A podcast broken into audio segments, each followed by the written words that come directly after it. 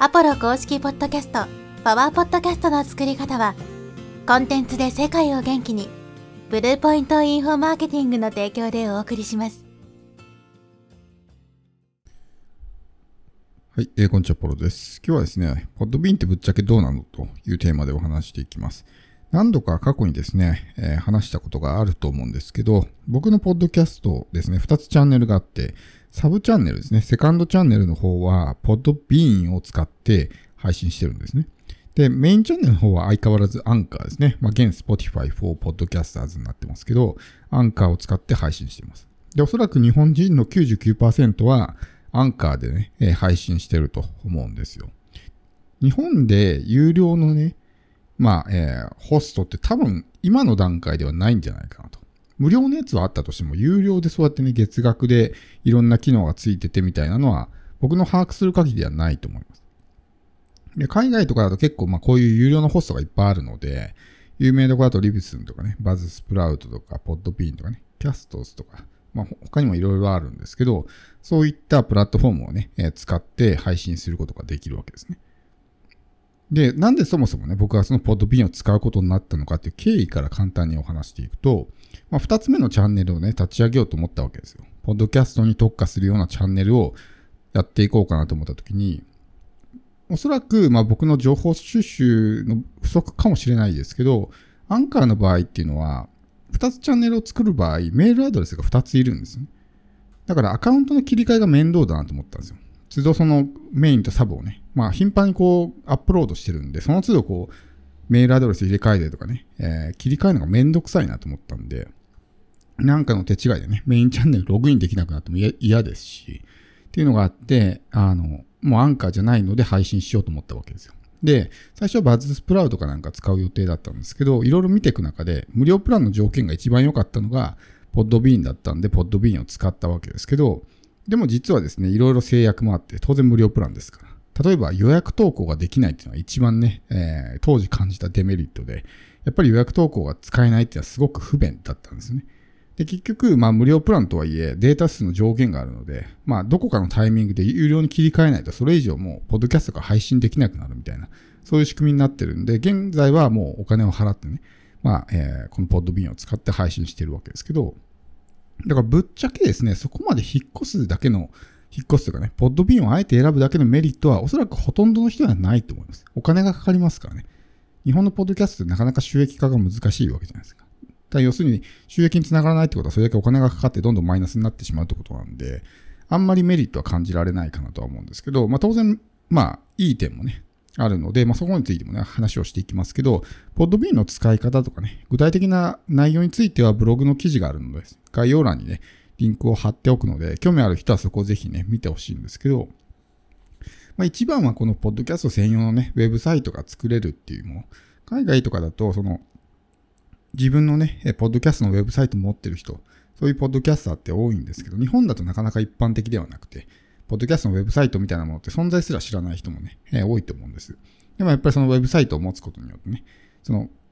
ポッドキャストリスナー以外の人にもリーチできたりとか、普段ポッドキャストは聞かないけど、そのウェブサイトをたまたま見つけた人が聞き始めて、あ、いいな、みたいな感じになったりとかね。だから Spotify なら Spotify の人は聞いてくれるけど、Spotify ユーザー以外の人は聞いてくれないとかってね、ことがあるわけですけど、ウェブサイトを持つことによってもっと幅広い層にね、聞いてもらうことができる。そこからきっかけで、どこかしらのね、ポッドキャスト、Spotify とかで聞き始めてくれたりとかって、そういう可能性もあるわけなんでね。このウェブサイトが作れるっていうのは一個大きいですし、あとはまあディストリビューションがすごく接続が楽っていうことですね。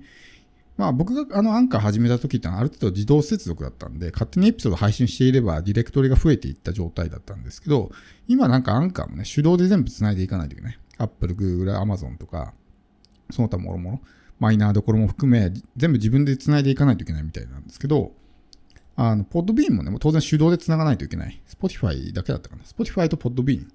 あアプリの方のポッドビーンですね。以外は、あの、全部手動で繋がないといけないはずなんですけど、ただ、あの、そういう、なんていうんですかね、配信みたいな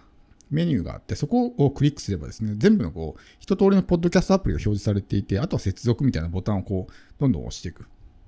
ものによってはちょっと自分で設定しないといけないものもありますけど、にしても設定もすごく楽なんですね。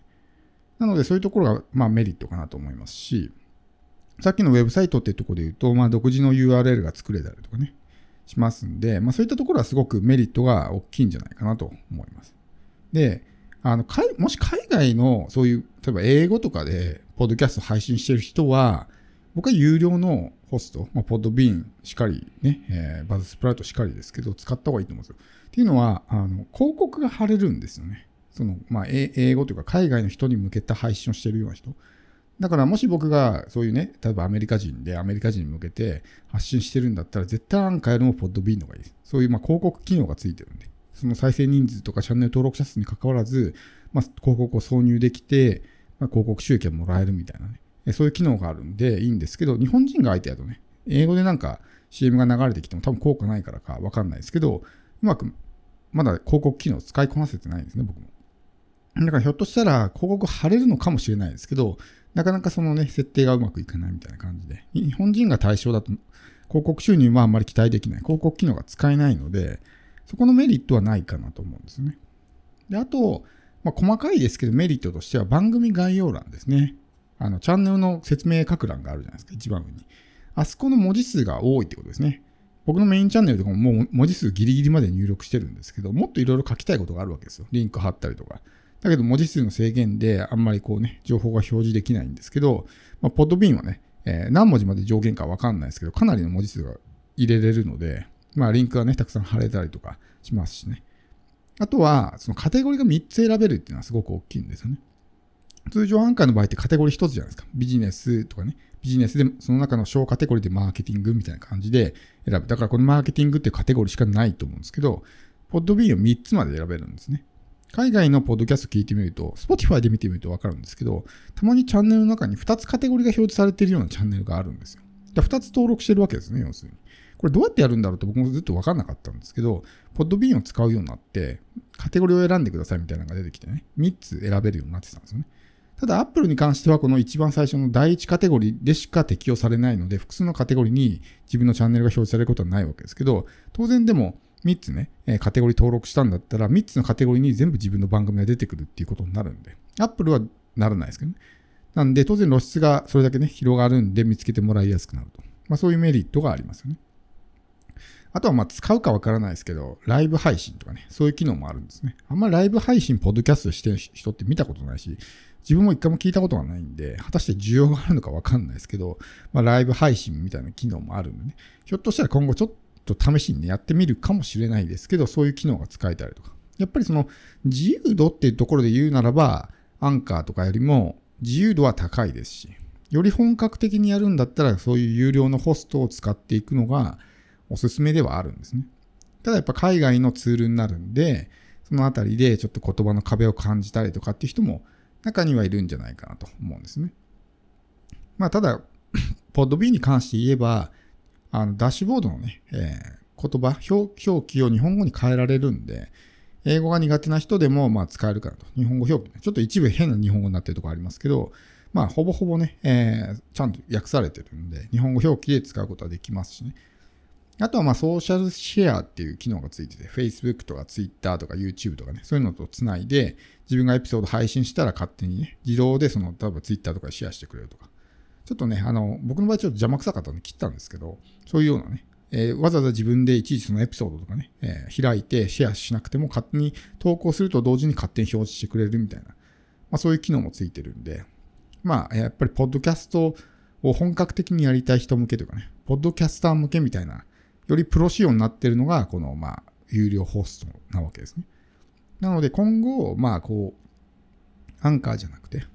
違う何かホスト使いたいなって人は、ポッドビーンがね、まあ、使いやすいかなと、個人的には思うので、そういったものもね、やってもらうのがいいと思いますし、まあ、今後、そのね、アンカーとかどうなっていくかわからないですけど、ね、えー、やっぱりその自分の持ち物というか、いわゆるそのブログでいうところのワードプレスみたいな感じですよね。になっていくんで、えー、そういうところで、まあ、そういう有料のホストを使っていくっていうのも、まあ一つありかなとは思いますね。ただ僕はメインチャンネルはもうわざわざ引っ越すメリットはあんまりないんで。なんで、もうそのままアンカーでね、続ける予定ですけど、もし複数チャンネル作っていきたいという人で、僕と同じようにね、こうアカウント切り替えるのがめんどくさいみたいな人は、何かね、有料放送使ってみるのもいいんじゃないでしょうか。